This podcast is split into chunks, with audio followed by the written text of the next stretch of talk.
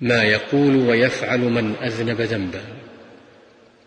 قال صلى الله عليه وسلم ما من عبد يذنب ذنبا فيحسن الطهور ثم يقوم فيصلي ركعتين ثم يستغفر الله إلا غفر الله له.